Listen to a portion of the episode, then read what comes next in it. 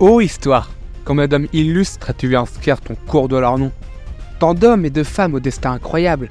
César, Jeanne d'Arc, Louis XIV ou même Marie Curie. Et tant d'histoires à se raconter encore et encore et... Ah, non mais honnêtement, vous n'en avez pas assez d'entendre toujours ces mêmes histoires sur ces mêmes personnes en boucle L'histoire est tellement grande et riche en personnes, tant d'inconnus restés dans l'ombre, oubliés par l'histoire aux dépens de ceux qu'elle met en lumière. Et si, pour une fois, nous inversons le sens du projecteur pour éclairer la vie de personnes aussi illustres, mais quand nous entendons leur nom, une seule question nous vient. C'est qui lui? C'est qui lui est un podcast qui a pour objectif de mettre sur le devant de la scène des hommes et des femmes oubliés des manuels d'histoire. Aussi bien héros inconnus comme les femmes de l'ombre, aussi bien soldats que civils, rois ou paysans, personne ne mort illustre. Ou pas, c'est qui lui? C'est un épisode par semaine qui va te faire découvrir, aimer ou détester des personnes inconnues au bataillon. C'est un épisode qui va te faire rêver, te faire rire, te motiver ou te bouleverser, mais qui va surtout essayer de les inscrire aux côtés des plus grands. Bonne année à toi qui nous écoute. Plein de bonnes choses pour cette nouvelle année. Pour ma part, c'est qui lui va continuer à mettre en lumière les héros inconnus de l'histoire. Et pour cela, on commence 2024 en beauté. Il y a beaucoup de rois de France dans notre histoire.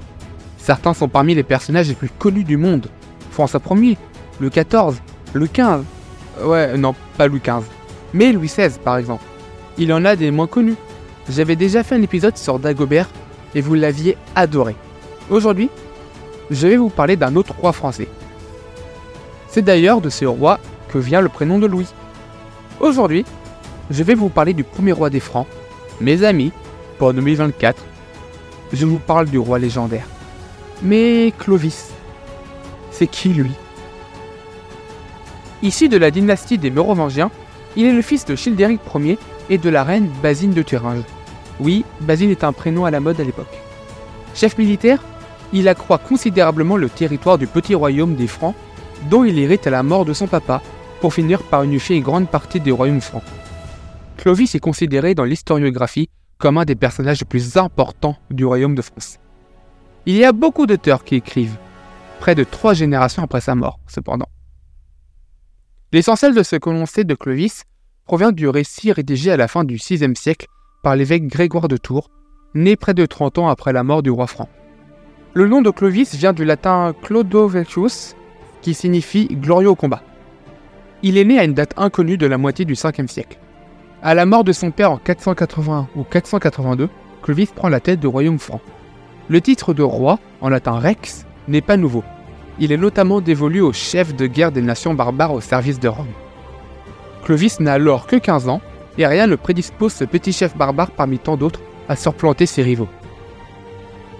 L'épisode du vase de Soissons est un événement les plus connus du règne de notre clo-clo international. Situé après une bataille, le roi demande à soustraire du butin un vase liturgique précieux pour le rendre, à la demande de Rémy, évêque de Reims et ami proche de Clovis. Après avoir réuni le butin, Clovis demande à ses guerriers de pouvoir ajouter le vase à sa part du butin.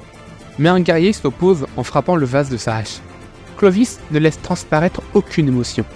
Il reste de marbre. Mais il en garde un ressentiment. L'épilogue se produit le 1er mars 487. Clovis ordonne à son armée de se réunir au champ de Mars pour une inspection des troupes en examinant si les armes sont propres et en bon état.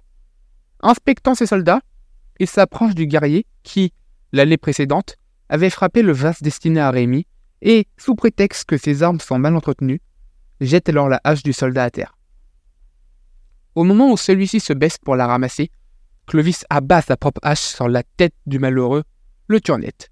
Sur ordre de Clovis, l'armée doit se retirer en silence, laissant le corps exposé au public et aux corbeaux. Moralité de l'histoire? Ne manque pas de respect à ton roi. Clovis est victorieux de nombreuses autres batailles et conquérit une grande partie du royaume franc. Mais Clovis est aussi très connu pour son baptême. Cet événement est pourtant mal connu et la date de la cérémonie est elle-même discutée. Dans la culture française, dans la mythologie française si on veut, la date du baptême de Clovis aurait été faite le 25 décembre, signifiant bien sûr la naissance du Christ pour les chrétiens. Clovis choisit la ville de Reims pour ville de baptême, Alors pourquoi Reims? Bah tout simplement parce que c'était là où se trouvait l'autorité religieuse de l'époque. Le baptême de Clovis a permis à légitimer tous les rois de France grâce à un événement légendaire. Le diacre, chargé d'apporter le crème, ne pouvant fendre la foule pour parvenir jusqu'à Rémy, une colombe, tenant dans son bec l'ampoule, serait descendue du ciel. Chaque roi fut baptisé à Reims avec cette sainte ampoule. Le roi était donc sacré directement par un objet de Dieu. Pour faciliter la compréhension en fait de cette légende, le crème était une sorte de pommade avec laquelle on baptisait les rois de France. Clovis est marié à une certaine Clotilde. Cette Clotilde était catholique et Clovis, ouvert d'esprit, s'intéresse à cette religion. La légende raconte qu'à deux doigts de la mort et désespéré, il prie Dieu. Un ange serait apparu et aurait accordé la victoire à Clovis. Deus ex machina. Mais Clovis, c'est aussi un fin politicien. Comment faire pour ne plus avoir de concurrents au pouvoir? Eh bien, c'est très simple. Ouvrez vos oreilles et laissez Clovis vous guider. Pendant les deux années qui précèdent sa mort, Clovis s'empare du royaume franc de Sigebert le Boiteux après l'avoir fait assassiner par l'intermédiaire de son propre fils, Claudéric, qui périt à son tour après une manœuvre de Clovis. Il étend alors son autorité au-delà du Rhin. Clovis exécute ses cousins, les rois Karakik et Ragnaker. La famille est si importante pour notre roi. C'est vraiment beau à voir. J'aime les familles soudées. Clovis est désormais le maître d'un unique royaume. Mais il meurt malheureusement le 27 novembre 511, âgé de 45 ans. Pour l'époque, il a vécu longtemps. Hein. C'est pas mal. On présume qu'il est décédé d'une infection aiguë au bout de trois semaines. Il a chopé un microbe, quoi. Selon la tradition, il aurait été inhumé dans la basilique des Saints-Apôtres, future église Sainte-Geneviève, qu'il avait fait construire sur le tombeau même de la sainte titulaire de la cité, Paris, à l'emplacement de l'actuelle rue Clovis, rue qui sépare l'église Saint-Étienne du Mont du lycée Henri IV pour les Parisiens. Cependant, actuellement, on n'est vraiment pas certain de l'emplacement actuel du tombeau de Clovis. Premier roi des France, sa tombe a pu être déplacée, profanée ou autre. On doit quand même se rappeler que cela fait plus de 1500 ans. Il y a une tombe à la basilique de Saint-Denis, mais sans avoir vraiment la certitude à 100%.